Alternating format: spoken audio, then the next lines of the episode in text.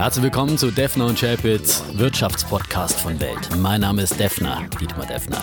Mein Name ist Chapitz, Holger Chapitz.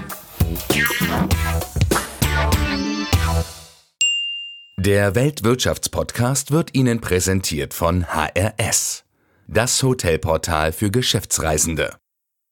Mit HRS finden Sie neben dem richtigen Business-Hotel auch die passenden Services. Zusätzlich buchen Sie als angemeldeter MyHRS-Kunde Hotels bis zu 30% günstiger mit dem Business-Tarif, sammeln bei jeder Übernachtung Meilen oder Punkte und können von weiteren Services profitieren.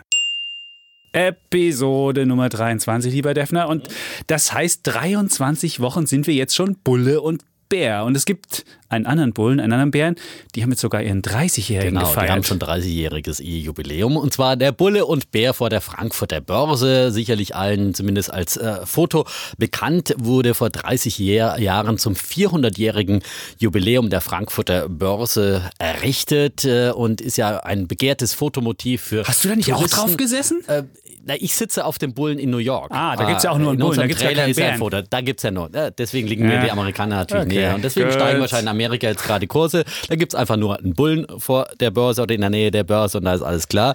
Keine Bären. Aber wusstest du auch, ähm, also man weiß ja grundsätzlich, Bulle und Bär stehen für steigende und äh, fallende Kurse. Ähm, aber im, im Rahmen dieser Berichterstattung über dieses äh, Jubiläum wurde auch nochmal geschrieben, dass eben äh, man davon ausgeht, äh, dass man sich das Verhalten der Tiere bei Schaukämpfen, die im 17. Jahrhundert nahe der Londoner Börse stattfanden, angeguckt hat und daraus eben Bulle und Bär für die Händler abgeleitet hat. Der Bulle, eben der seine Gegner mit den Hörnern aufspießt und nach oben gerichtet angreift und auf der anderen Seite der Bär, der mit seinen Tatzen nach unten schlägt und so angreift und daraus wurden dann eben Bulle für steigende Kurse und Bär für fallende. Ah, ich muss ja sagen, Defner, ich fühle mich gerade in meiner äh, Haut als Bär sehr wohl und Ah, hau dir erstmal eins ja. mit der Tatze oben Ja. drauf. Du siehst, der, der. DAX, der DAX Ja. ist unter 12.000 gefallen, die Banken verlieren ganz besonders, China crasht. Und Tesla zerlegt sich selber. Ich Oh, wow. nehme mal an, Der Bulle zu Tesla senkt- der Bulle- du, hast du auch nichts mehr zu sagen Der, der, Bulle. Bulle, der Bulle senkt sein Haupt, würde ich mal sagen, aber das ist dann nur sozusagen Kraft vor dem, holen. vor- Kraft holen vor dem nächsten Angriff, bevor er wieder nach oben angreift. Nächste- aber momentan, also, ich meine, DAX jetzt wieder unter 12.000, muss man erstmal sagen, okay, die Herbstrallye macht definitiv Pause. Ähm, ist ja auch Sommer draußen. Vielleicht ist es es das. ist vielleicht noch zu schön, zu schön so das Wetter. Ja, ja, aber das danach, dann ist wieder deine Zeit. Ja, aber, aber Tesla, Te- wir hatten mh, es ja. Tesla, also mir da fällt auch nichts wirklich mehr nichts mehr ein, Nee, oder? nee. Elon Musk hat ja ähm, sich erst hat ja erst sich ähm, verglichen sozusagen, also geeinigt mit der SEC und dann hat er nochmal nachgedreht und hat die SEC richtig verhöhnt, hat sie nämlich Short Seller Enrichment Commission genannt, so eine Art Leerverkäufer-Bereicherungskommission. Und die habe großartige Arbeit geleistet, sprich, habe einfach den Shortsellern, die auf die Aktie spekulieren, neue Nahrung geliefert. Und wenn man die SEC so Das ist, äh, verhöhnt, das ist. Da muss einem, also ich meine, Ja. so viel Blödheit muss man wirklich sagen. Und das, obwohl ja Tesla vorher wirklich hervorragende Produktionszahlen auch gerade zum Model 3 mit 53.000 produzierten Modellen Und dann tritt im, er im, im dritten Quartal. Und dann tritt er wieder nach gegen die Börsenaufsicht und die ihnen schon mal wirklich die gelbe Karte oder die gelb-rote Karte gezeigt haben. Und dann wieder hingehen zum Schiri und zu sagen, "Ahaha, du machst ja nur die äh, Shortseller, also die äh, Spekulanten. Bären, äh, die Spekulanten, die auf fallende Kurse spekulieren, reicher. Und mittlerweile muss man sagen, Elon Musk ist äh, vor allem der Shortseller-Bereicherer mit seinen Tweets. Jedes Mal, wenn er twittert, dann geht's runter mit dem Tesla-Aktienkurs und diesmal ganz besonders. 250 Dollar ist sie nur noch wert. 50 Dollar unter, dem, unter unserer Wette. Das ist, Ja, ja. Äh, und es gibt ja sogar einen Hedgefondsmanager, David Einhorn, der vergleicht Elon Musk und Tesla mit Lehman Brothers, Dick Fool. Und die, die Parallelen sind, sind wirklich äh, zahlreich. Naja, ja. Doch, man muss schon sagen, also Dick Fool hat ja auch mal gesagt, ich möchte den Shortsellern das Herz rausreißen Ja. und vor deren Augen verspeisen. Es war etwas martialischer, als das der Musk gemacht hat. Aber auch Elon Musk ist, was die Shortseller anbetrifft, relativ äh, strikt und, und hat die auch schon verhöhnt und versucht auch jedes Mal wieder zu treten. Und auch dieser Tweet, der damals sagte, wir kaufen Tesla zurück für 420 Ja, Dollar, das war ja auch gegen die Shortseller gerichtet. Natürlich, äh, aber der Vergleich mit Lehman Brothers, der dann eben auch letzten Freitag dann vor allem auch nochmal den Tesla-Kurs richtig hat abstürzen lassen, äh, der hinkt natürlich gewaltig, Warum? ist abwegig. Die brauchen beide Geld. Der beide- Lehman brauchte Geld. Ja, und man muss sagen, ähm, Dick Fuld hat damals sogar ein Angebot von Warren Buffett abgelehnt. Und äh, Elon Musk hat ja auch, wir brauchen kein Geld, obwohl sie eigentlich relativ knapp mit der Kohle sind. Und die Parallelen sind wirklich nicht so.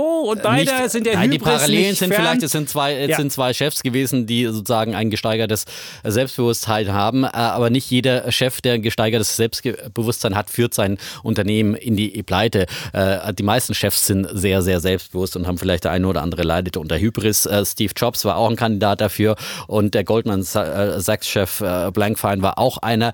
Die sind alle Do nicht pleite gegangen. ja, genau. Äh, Aber, also, er hat, aber er hat zumindest es- nicht gegen so eine, so gegen die Shortseller so Ja, getreten. aber- Und das ist schon ein Unterschied, Ja, weil aber- Shortseller gehören einfach dazu. Vielleicht muss man kurz den Leuten mal sagen, wie Shortselling funktioniert. Absolut, absolut. Also ich bin ein Investor und denke, die Aktie wird fallen, dann leihe ich mir die Aktie von einer Anlagegesellschaft, beispielsweise BlackRock. Also wer ETFs hat, muss wissen, Mhm. Dass dass, die Aktien, Aktien dann verliehen werden. Verliehen werden an Hedgefonds. Damit verdient dann BlackRock auch nochmal Geld, muss man auch sagen. Da gibt es ne? nämlich eine Leihegebühr. Also der, der Aber auf der anderen Seite ermöglicht das dann eben wieder, dass ETFs für den Konsumenten so günstig angeboten werden. Ja, ne? aber vielleicht sollte man noch kurz erzählen, wie, die, wie, die, wie das Short-Selling funktioniert. Also ich leihe mir die Aktie, gebe dazu eine, muss dafür eine Gebühr bezahlen an den Verleiher und dann verkaufe ich sie einfach und hoffe, dass sie fällt und wenn sie dann gefallen ist, kaufe ich sie zum tieferen Kurs zurück und gebe sie dann auch wieder dem, dem äh, Unternehmen, wo ich sie geliehen habe, zurück und das Unternehmen macht eine kleine Gebühr und ich als Shortseller habe halt die Differenz zwischen Verkauf und Kauf und mache damit einen Gewinn. Das ist so Shortselling. Und ich meine, als Bär finde ich natürlich Shortseller ganz großartig. Was sagst du als Bulle dazu? Ich bin auch dafür, dass es welche gibt. Also bin nicht so strikt Okay. wie Elon Musk, der sagt, äh, sozusagen Shortselling äh, gehört verboten. Äh, weil ich glaube einfach, dass Shortseller äh, dafür sorgen in normalen Marktphasen, dass immer wieder auch Aktien korrigieren und dass eben der Handel liquide bleibt. Und es ist ganz wichtig für eine Aktie, dass sie liquide gehandelt wird und dass eben ständig auch Kontrameinungen einfließen. Und dann kann es eben nicht passieren, dass eine Aktie oder ein gesamter Markt sich extrem aufbläht und aufbläst, weil Shortseller natürlich zwischendrin immer wieder für Korrekturen sorgen. Genau. Und dann kommt es nicht zu diesen, so dann groß. Mhm. kommt's nicht zu diesen großen Blasen und dann ist äh, auch ein Crash dann hinterher nicht so verheerend, wie wenn es keine Shortseller Das ist wie geben Bulle und sollte. Bär ja, hier genau. bei Defner Ja, und deswegen Chefitz. bin ich auch dafür, dass es an der Ja. Frankfurter Börse Bullen und Bären und an den Börsen überhaupt gibt und nicht nur Bullen, sondern wir brauchen Bullen und Bären und auch in dieser Diskussion. Ne? Prima. Und ja, dann kann sich jeder seine es eigene gibt, Meinung natürlich bilden. jetzt, es gibt natürlich jetzt Menschen, die von dem Bären vielleicht ein bisschen angefressen sind. Gerade die, die jetzt Vom Bärenmarkt, nicht ja. vom Bären. Aber man muss sagen, äh, wir haben zum Beispiel Feedback bekommen. Hier bei iTunes hat ähm, ein Hörer geschrieben, äh, Swears oder äh, Swears, glaube ich. Swears, ja, ja, Swears, ja, ja. Äh, Und er, Genau. er schreibt ganz toll, also ist ein toller Podcast, schreibt er. Und dann schon länger habe ich darüber nachgedacht, in Aktien und oder ETFs zu investieren, habe mich allerdings lange nicht getraut. Kurz nachdem ich euren Podcast angefangen habe zu hören, konnte ich endlich über meinen Schatten springen und bin nun seit zwei Monaten an der Börse. Jetzt musst du dem Mann natürlich so ein bisschen Durchhaltevermögen Jetzt muss man natürlich mitgeben, sagen, so okay, läuft. ja, und äh, vielleicht hab, klar, ich wette hier auf eine Herbstrelle oder wette darauf, dass der DAX zum Jahresende bei 14.000 oder 15.000 Punkten steht. Das kann passieren, das muss aber nicht passieren. Und ähm, die Kurzfristigkeit, äh, das ist das eine, das ist auch ein Spielchen hier zwischen uns, aber eigentlich, wenn man in ETFs oder in Aktien investiert, dann muss man wirklich langfristig, denken.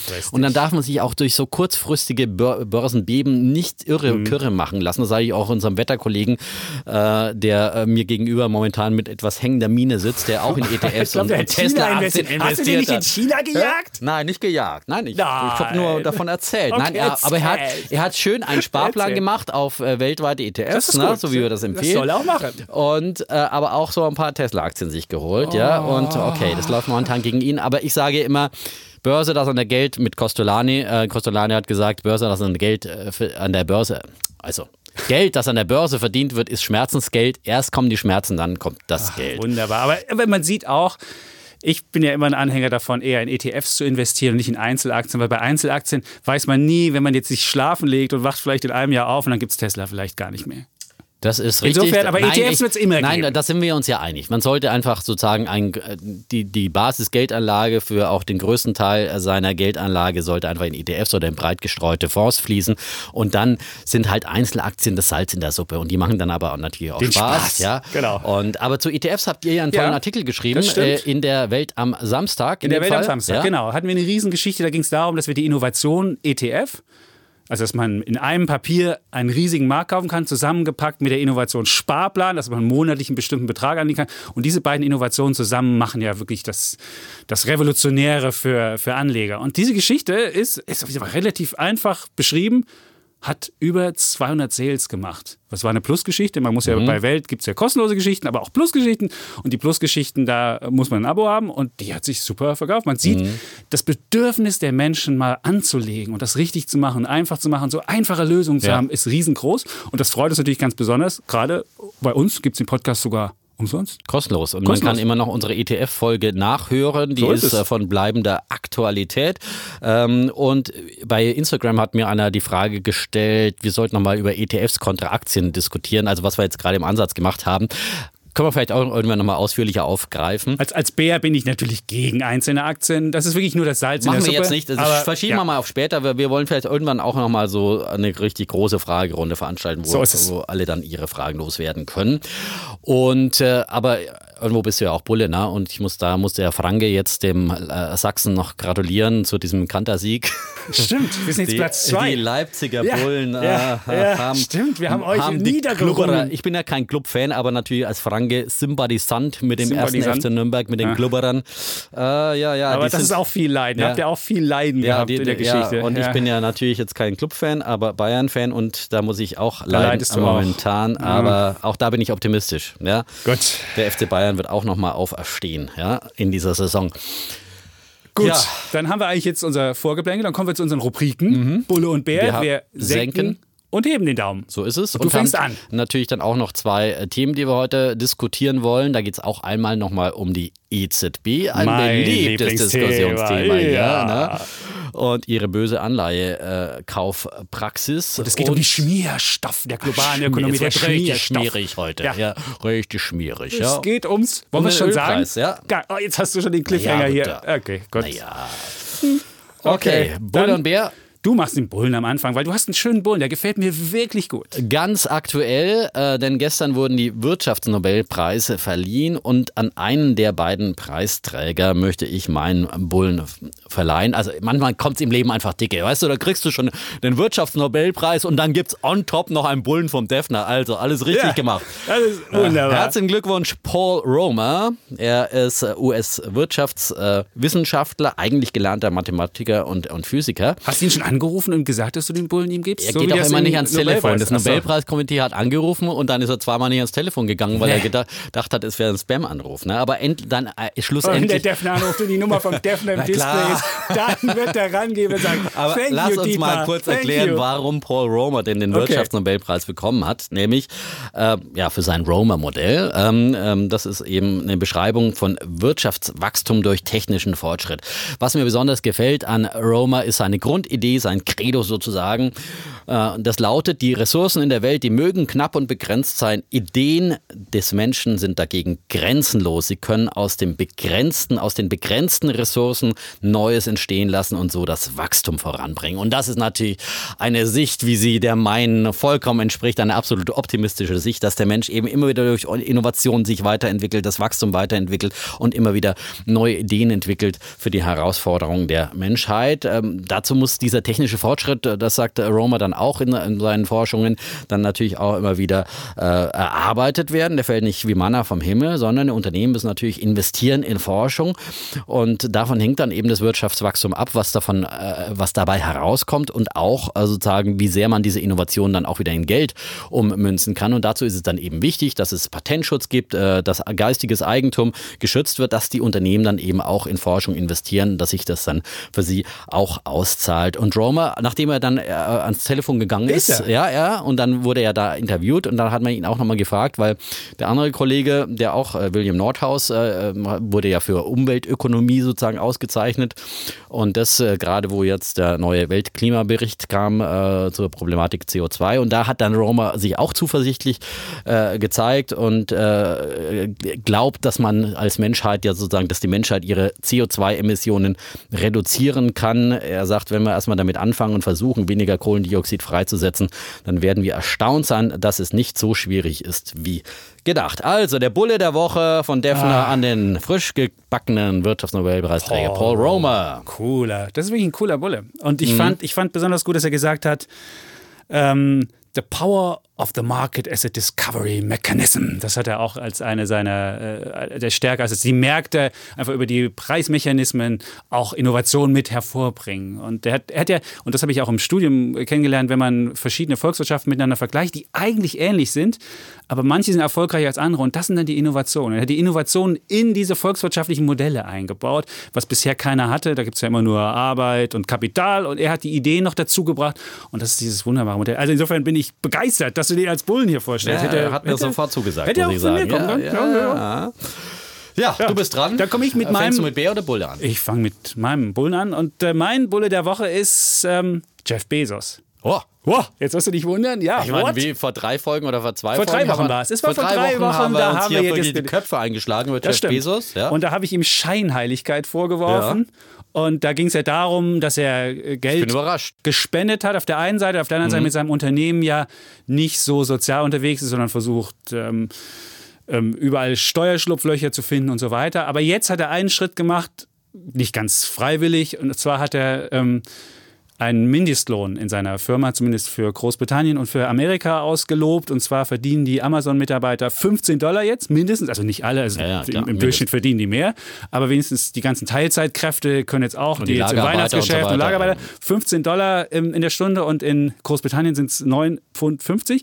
Und das liegt deutlich über den äh, Mindestlöhnen, die in beiden Ländern sind. Nämlich in Amerika liegt so der äh, Mindestlohn abhängig von den Bundesstaaten zwischen 7,25 Dollar und 11,50 Dollar und in Großbritannien bei 7 Pfund und 83 ähm, Pence. Und insbesondere die ähm, 100.000 vorübergehend angestellten US-Arbeiter werden jetzt mehr in der Tasche haben. Und ähm, die Kritiker, das gab es ja einen, einen Kritiker, Senator Bernie Sanders, der auch so ein Gesetz rausbringen wollte, das Stopp-Bezos-Gesetz. Ähm, der wollte ja eine Steuer erheben, wenn ein Unternehmen Mitarbeiter beschäftigt, die dann noch Stütze nebenbei beantragen müssen. Der hat sich ganz hervorragend äh, geäußert und fand das ganz großartig.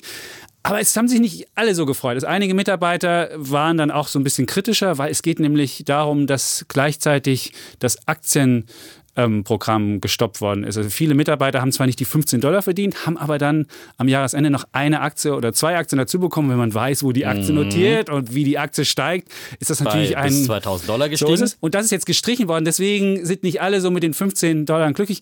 Aber ich finde schon, es ist, ein, es ist ein Schritt nach vorn und ähm, ist was Positives. Du Alle, lässt dich aber leicht umstimmen, muss ich sagen. Du und Ja? Bernie Sanders, ne? Ihr seid leicht rumzukriegen. Nein, ich finde das, finde das halt einen guten Schritt, wenn jemand kommt und sagt, okay, wir wollen allen Mitarbeitern das geben. Aber man muss natürlich auch sagen, es kostet das Unternehmen jetzt eine Milliarde Dollar. Also äh, kurzfristig werden die Gewinne äh, sinken.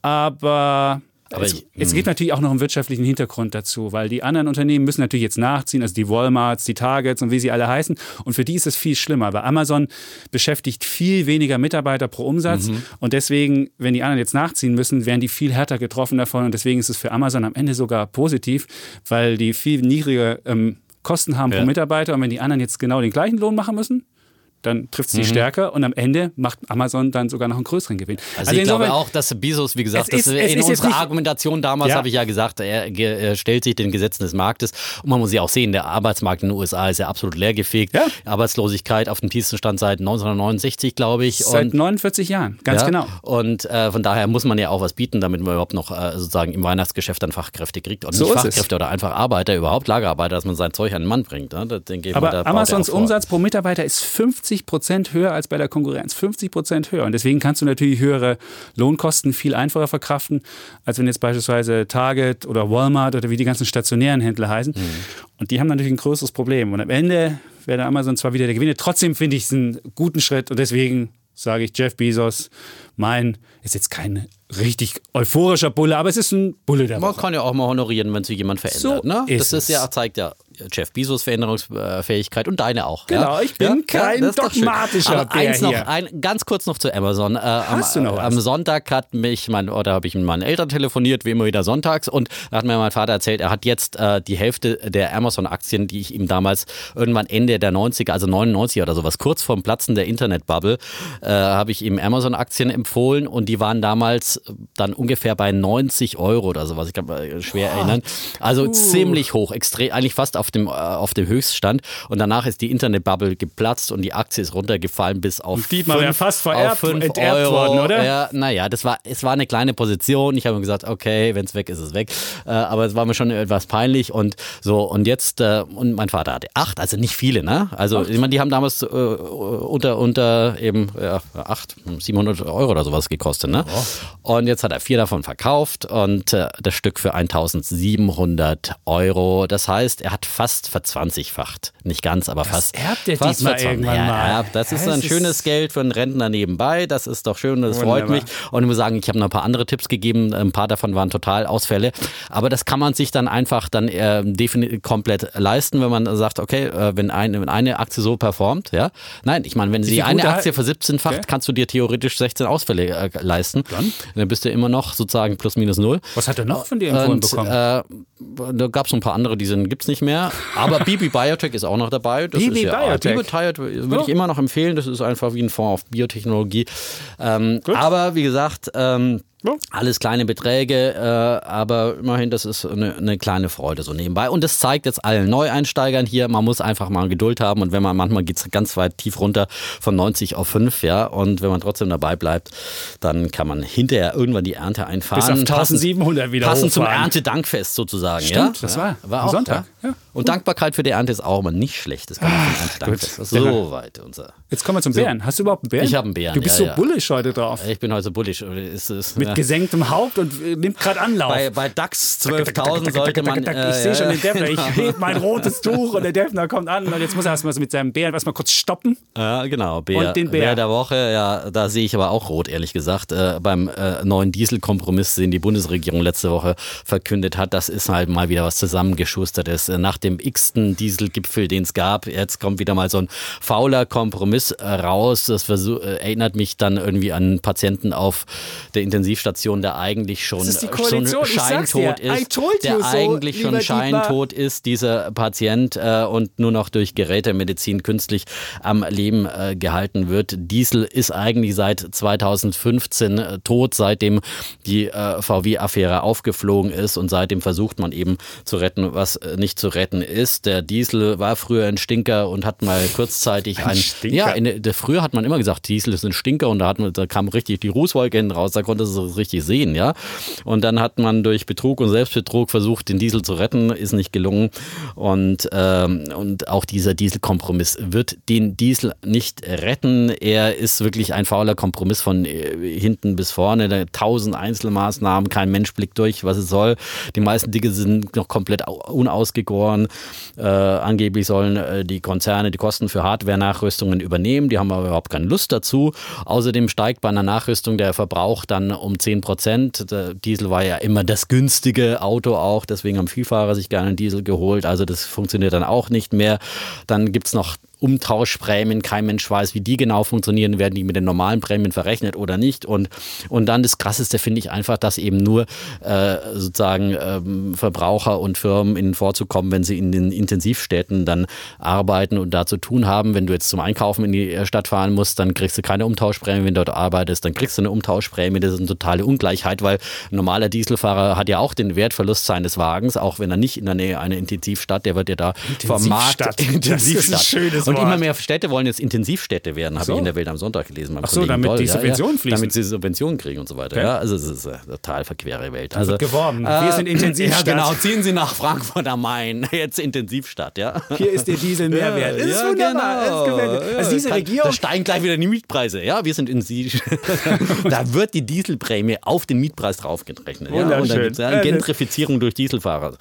Äh, nein, also wie gesagt, es ist ein politischer Kompromiss, der es allen recht machen soll am Ende doch äh, überhaupt nicht funktioniert. Und er wird definitiv keine Fahrverbote verhindern. Und äh, jeder, der jetzt dann meint, er muss seinen alten Diesel in einen neuen Di- Diesel umtauschen, in Berlin gibt es schon die Debatte, dass auch Euro 6 Diesel wahrscheinlich möglicherweise irgendwann von Fahrverboten betroffen sein könnten. Also, wie gesagt, ich würde wirklich nicht mehr in einen Diesel umtauschen und eigentlich auch angesichts der CO2-Debatte auch nicht einen normalen Verbrenner. Eigentlich wäre jetzt die Zeit für einen wirklich radikalen Wandel. Aber Ein dazu E-Auto. ja, Ja, das wusste Man ich müsste ja. einfach, äh, die Bundesregierung hätte mal den Mumm haben sollen, jetzt um einfach mal radikal den Wandel einzuleiten, anstatt die E-Auto-Ziele sozusagen äh, zu begraben für 2020. Jetzt zu sagen, okay, wir setzen jetzt voll auf E-Auto, sowohl für Transporter, gibt es hier Lösungen von der Deutschen Post erfunden und äh, fabriziert äh, oder eben auch für Pkw.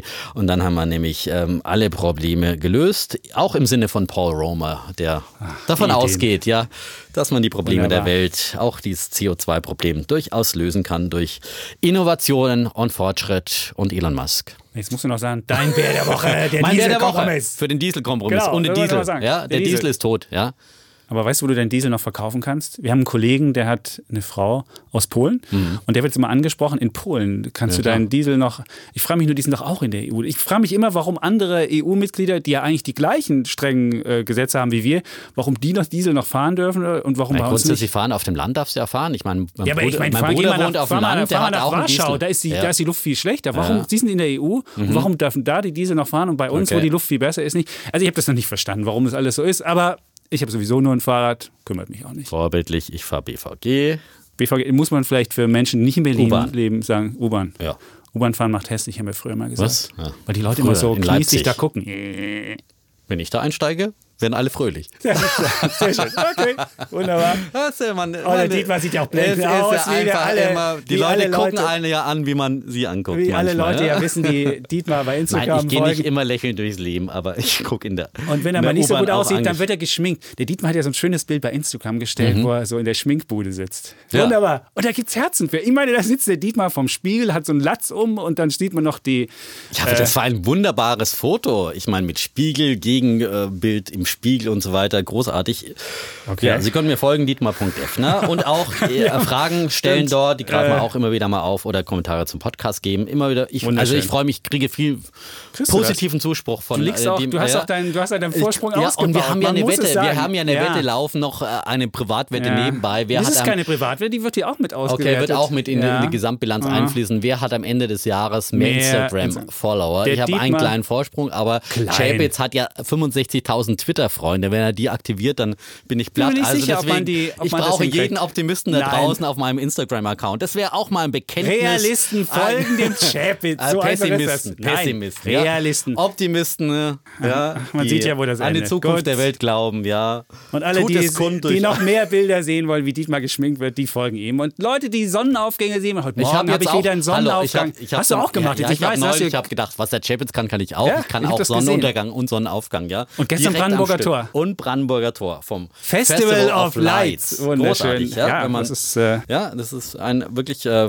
ein Grund, Berlin zu besuchen mal wieder. Ja. Das Festival of Läuft Lights. noch ein bisschen. Ja. Läuft noch. Ist es so doll? Es ist so toll, weil äh, wirklich die, die Sehenswürdigkeiten so toll äh, Angestrahlt angestrahlt illuminiert werden. Da werden ja Videoprojektionen, alles möglich gemacht. Aber wir wollen ja nicht vom Thema okay, abweichen. Ja, komme ich zu meinem Bären noch. Ja. Soll ich es mal sagen? Mein Bär der Woche sind ähm, amerikanische Staatsanleihen. Nämlich innerhalb von einem Monat sind die Zinsen für zehnjährige US-Staatsanleihen um einen halben Prozentpunkt auf 3,25 Prozent gestiegen. Und das ist der höchste Wert, die 3,25 seit mehr als acht Jahren. Und verantwortlich für den scharfen Anstieg ist zum einen die amerikanische Notenbank. Deren Chef Jay Powell hat eindeutig gesagt, dass es noch mehr Zinsanhebungen geben wird. Und wenn er natürlich mehr Zinsanhebungen macht, dann spiegelt sich das auch in höheren langfristigen Zinsen.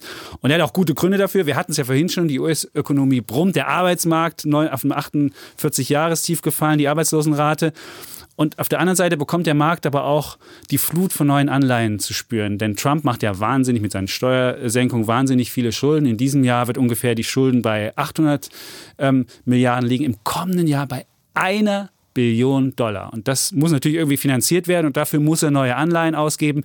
Und das äh, führt dazu, wenn man Angebot und Nachfrage, man kennt das ja, wenn es mehr Angebot gibt, dann ähm, muss man den Leuten auch mehr bieten. Und nun könnte man ja denken, steigende Zinsen, wunderbar, da verdiene ich ja als Anleger richtig was. Aber man muss da genauer hingucken. Zum einen, wenn die Zinsen zu schnell steigen, dann ist es schlecht für Aktien. Die stehen ja in Konkurrenz zu Anleihen. Und dann kriegt der Aktienmarkt eins drauf, hat man Das in der vergangenen ja Woche gesehen. Genau. auch in Deutschland, obwohl hier die Anleihekurse zum Beispiel, die Anleiherenditen noch bei es, das ist ja gar 0,6 nichts. Prozent im Vergleich zu 3,2 Ja, ja, in Amerika das ist ja gar sind. nichts. Ja.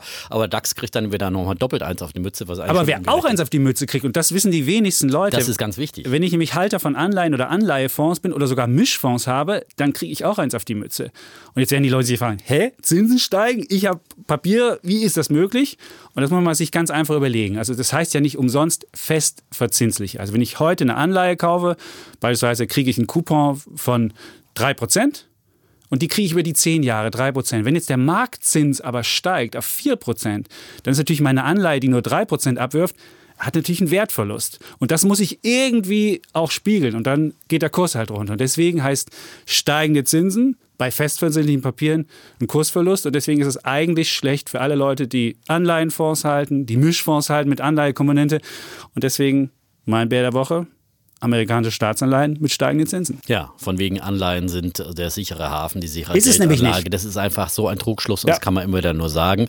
Und äh, da sind eigentlich vom Chance-Risikoprofil die das Aktien total, äh, besser, ja, wenn man besser. ETFs breit investiert. Gerade wenn ich in Deutschland sehe, ich kriege 0,6 Prozent äh, Verzinsung für zehnjährige Anleihen und wenn jetzt die Zinsen steigen, habe ich einen fetten Kursverlust da drin und dann habe ich nämlich überhaupt nichts von. Und das also, ist auch der Trugschluss von ja. Mischfonds. Und deswegen ja, sind wir genau. auch so gegen Mischfonds, weil viele ja. Leute kaufen Mischfonds, wo sie eine riesen Anleihekomponente drin haben. Und früher mag das mal so gewesen sein, dass das so eine sichere Komponente, aber jetzt ist es wirklich eine Risikokomponente, die man sich zusätzlich Und dann einkauft. lieber sagen, okay, dann kaufe ich einen Anteil eben Aktien und den Rest lasse ich einfach auf dem Tagesgeldkonto so liegen. Viel dann habe ich wenigstens kein Risiko, kriege ich zwar auch keinen Zins, aber ich gehe kein Risiko an. Bei Anleihefonds und äh, Anleihen Direktinvestments hat man immer ein Risiko. Es sei denn, man lässt den natürlich bis zum Ende laufen, dann kriegt man auf jeden Fall ja, Geld wieder, aber, ist klar. Ja, aber, aber dann hast wenn du bis die dahin die Aktien, äh, die, die Zinsen auf sich verdoppelt haben, dann, dann bleibe ich bei ne? meinen 3% in meinem ja, Anleihebeispiel, genau. wenn ich einmal eine Festverzinsung für Oder 3%. bei 0,6% in Deutschland. Ja? Bei genau. 3% kannst du noch sagen, okay, bin ich wenigstens über der Inflation. Ja. Äh, ist ja momentan in Amerika ganz fair, aber 0,6% ist einfach Geldvernichtung bei 2,3% Inflation. Uh. So, jetzt haben wir eine halbe Stunde rum und wir kommen noch zu unseren Themen. Wir kommen noch zu wow, unseren Themen. Dann machen wir die heute ein bisschen schneller. Ne? Genau. Also, obwohl wir wieder mal, ja, wir haben es ja schon mal diskutiert, die EZB und da gibt es jetzt ein wegweisendes, äh, ja, noch nicht ein Vorurteil. Genau. Kein Vorurteil, sondern ein. Es geht um die EZB-Politik. Das ist ja mein Thema. Das ja. Der Dietmar hat ja jetzt hier ja. schon das versucht zu erklären. Und zwar ist ja ein Teil der EZB-Politik ist die dieses Anleihenkaufprogramm und da hat die EZB mittlerweile Anleihen im Wert von 2,5 Billionen Euro gekauft und 2 Billionen alleine an Staatsanleihen. Der Rest ist dann so Unternehmensanleihen und andere Papiere. Und da hatten dagegen in Deutschland einige Professoren geklagt und hatten gesagt, A, will die EZB ihr Mandat überschreiten und B, würde die EZB damit verbotene Staatsfinanzierung Es haben Professoren geklagt, aber vor allem machen. auch Politiker, wie zum Beispiel Herr Gauweiler, AfD-Gründer Bernd Lucke. Das ist Herr auch ein Professor. Gauweiler ist auch ein Professor, aber mittlerweile Politiker vor allem. Genau, und die hatten Ja. also geklagt vom Bundesverfassungsgericht. Und das Bundesverfassungsgericht hat ihnen teilweise sogar Recht gegeben und hat sogar vermutet, dass bei den Volumina, die da bewegt werden, es tatsächlich sich um Staats an äh, Staatsfinanzierung handeln könnte. Aber da die EZB nicht zuständig ist, äh, die, das, Bundesverfassungsgericht. Bundesverfassungsgericht nicht zuständig ist für die EZB, hat es dann den Fall ans EuGH gegeben und da kam dann dieser EuGH-Generalanwalt und der hat gesagt, nee, nee, alles gut und ist überhaupt nicht auf die Argumente vom Bundesverfassungsgericht eingegangen, hat gesagt, nee, die EZB kann auch Anleihen kaufen, das hat überhaupt nichts damit zu tun, dass, es, dass sie ihr Mandat überschreitet und es hat auch nichts mit äh, monetärer Staatsfinanzierung zu tun.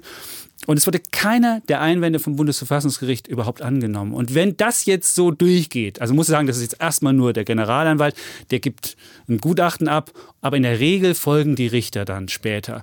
Und wenn die Richter wirklich dem folgen, dann wäre das, also in meinen Augen, würden sich dann die Richter wirklich zum, zum Handlanger von, von, von Brüssel machen und würden eigentlich genau das machen. Es, es geht eigentlich um Checks and Balances. Und dies, das EZB-Mandat, Ja, bloß weil die ein das EZB-Mandat ist wesentlich strikter aufgesetzt als das, was die EZB gemacht hat. Und wenn die EZB jetzt einfach kommt und das Mandat einfach ausweiten kann, dann wäre das so eine Art Kompetenzkompetenz. Also du kriegst die Freiheit, was zu tun und du nimmst dir aber noch eine zusätzliche Freiheit und machst noch mehr. Und das ist genau das Problem. Und wenn da der EuGH sagt, das dürft ihr machen, dann ist eigentlich der EZB Tür und Tor geöffnet, dann können die alles machen. Und deswegen finde ich auch, kann es nicht sein, dass der EuGH einfach diesem Generalanwalt ohne Probleme folgt.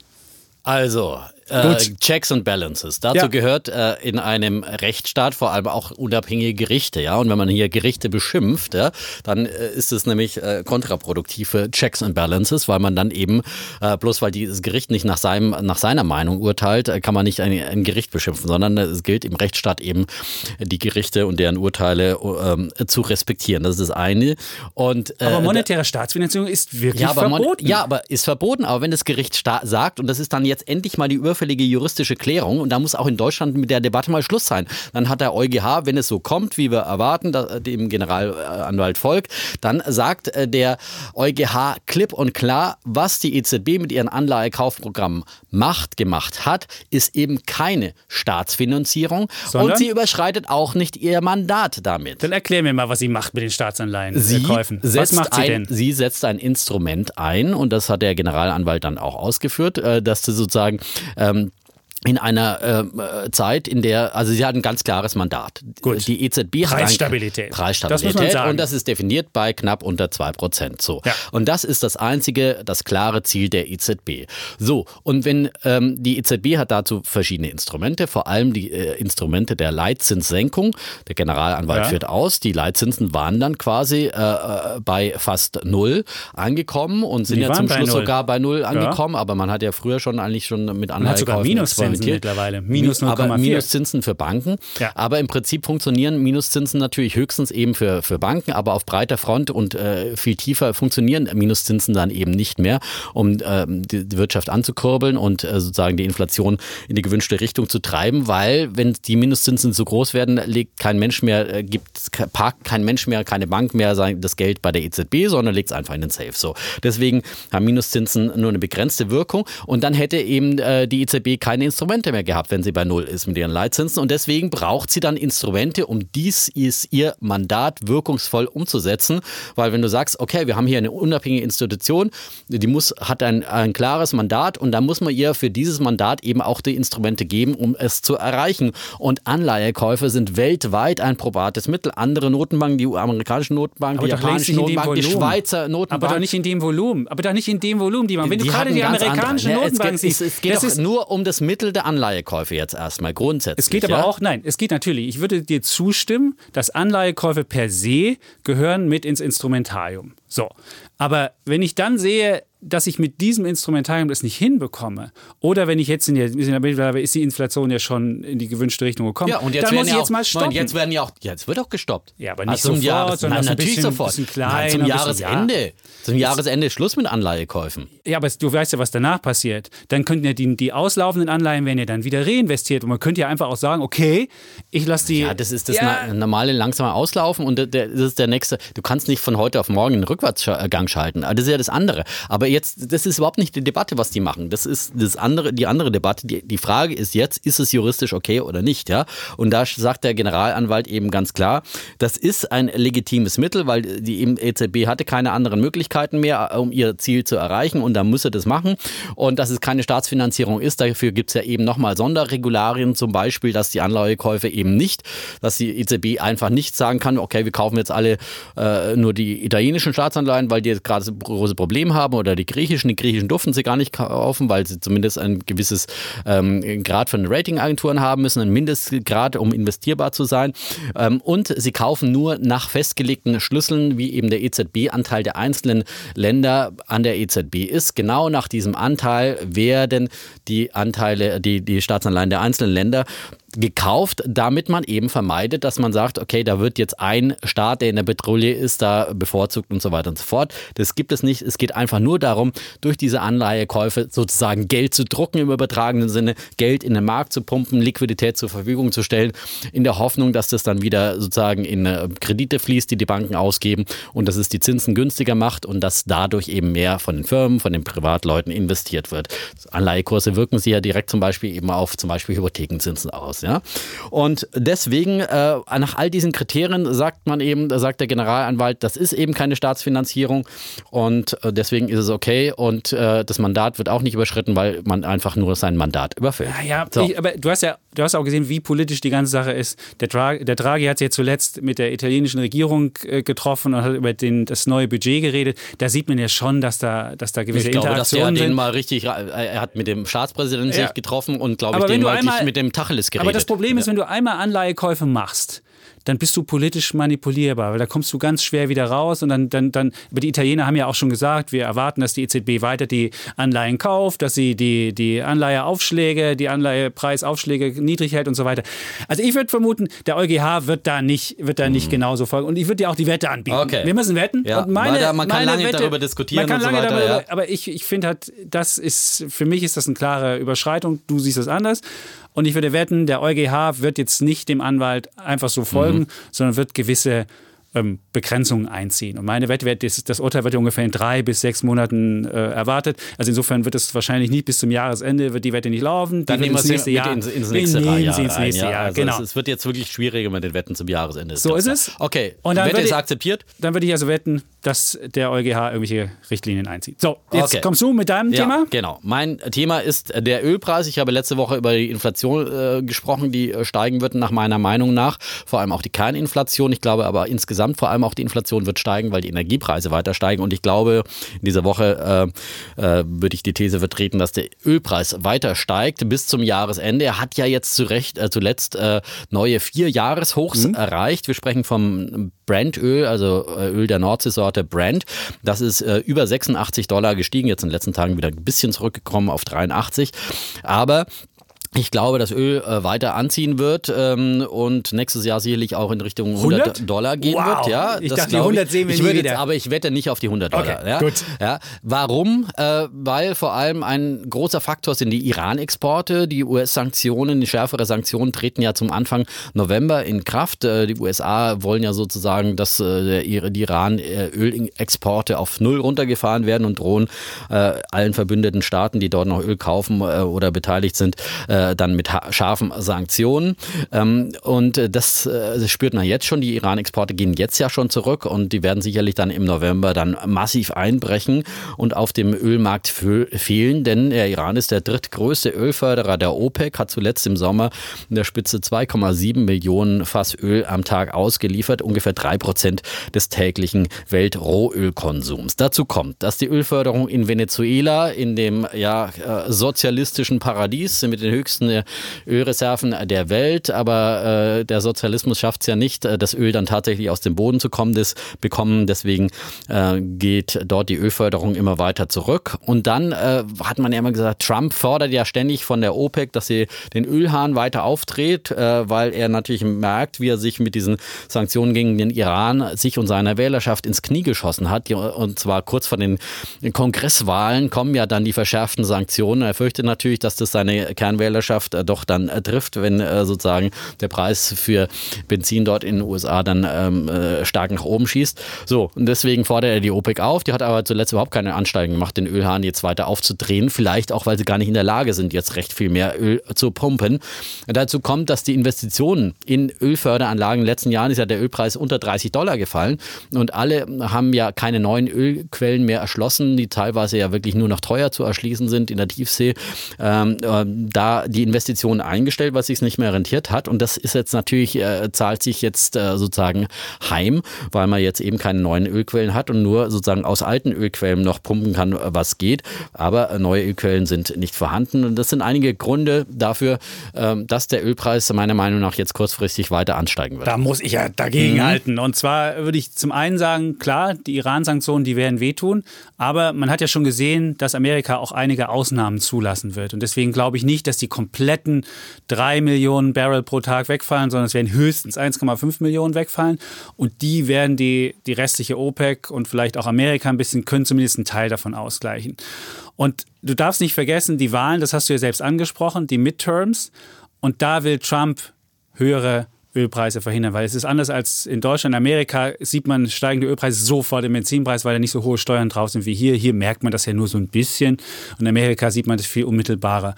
Und du darfst nicht vergessen, dass in Amerika noch diese strategische Petroleumreserve, da lagern 660 Millionen Barrel. Da könnten 10 Prozent einfach mal in den Markt gebracht werden. Das wäre also ungefähr 700.000 ähm, 700.000 Fass pro Tag und die könnten reinkommen. Und dann könnte zusätzlich der Ölpreis gesenkt werden. Und dann darfst du ja nicht vergessen, dass auch diese hohe Ölpreise zerstören ja auch die Nachfrage in einer Art und Weise. Also wenn die Preise zu schnell nach oben gehen, das hat man ja gesehen, die sind ja sehr stark gestiegen, dann führt das dazu, dass insbesondere in den Schwellenländern siehst du ja schon, die können gar nicht mehr so viel. Die Türkei muss, muss äh, kürzen. Ähm, äh, der, der, der Iran ähm, hat selbst sogar schon Probleme, das eigene Öl irgendwie zu raffinieren. Dann siehst du Indien, die es nicht mehr schaffen, ähm, Öl reinzuholen. Und damit wird automatisch auch die Nachfrage sinken und das wird auch in einer gewissen Art und Weise irgendwie dämpfen. Und die Schieferindustrie, klar, da hast du recht, da kann nicht mehr so unbegrenzt weiter gepumpt werden. Hatte ich noch gar nicht erwähnt, aber ja, da ist, äh, weil wäre noch gekommen. Weil es ja, gibt nicht, ja. es gibt nicht so, es gibt nicht so viele, es gibt nicht so viele Pipelines, wie das Öl da wegkommen kann. Aber ich glaube nicht, dass der Ölpreis Also der von US dem Preis äh, da- weiter groß Ja. nach oben gehen kann. Da wird es dann die strategische Ölreserve geben und die wird dann, die wird dann hochgehen. Und du darfst auch nicht vergessen, die Spekulanten haben zuletzt den Ölpreis massiv getrieben. aber das tun sie immer. Nee, die, die machen das, äh, setzen die auch auf fallende Kurse. Die haben auf Ja, ja, steigende gut. Kurse. Die haben Ja, auf. Mhm. Da ist 100 Dollar nämlich die große Wette jetzt. Und wenn alle da auf steigende Preise, dann wirkt das wie eine Nachfrage. Das wirkt dann, wenn, wenn Spekulanten auf steigende Preise, dann wirkt das so, als ob In irgendwie die. Nachfrage nach Ja, ja. oben geht.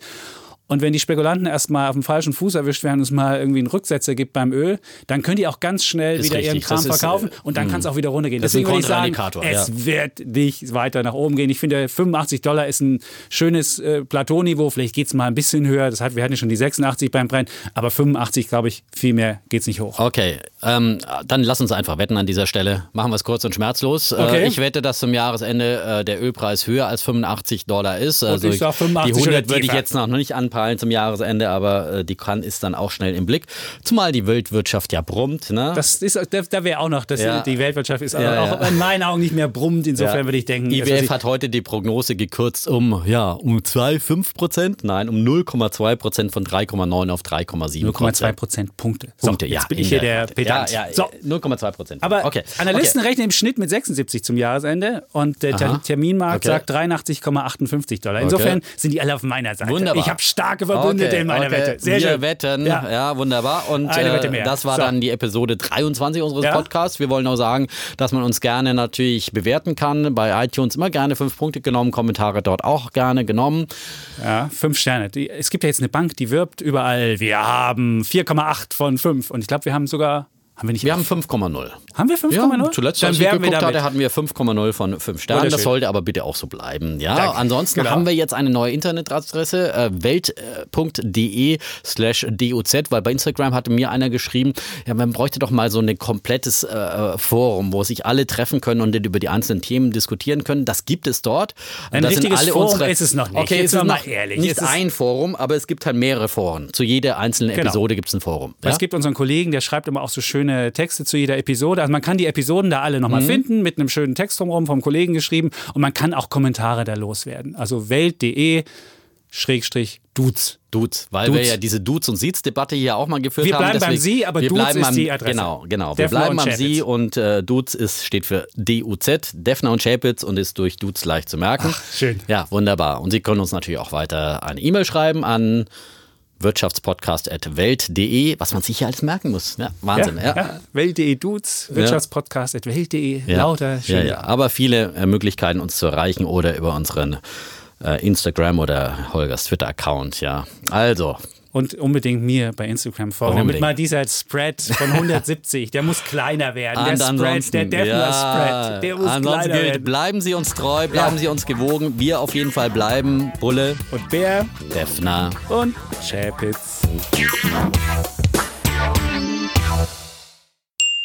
Der Weltwirtschaftspodcast wurde Ihnen präsentiert von HRS.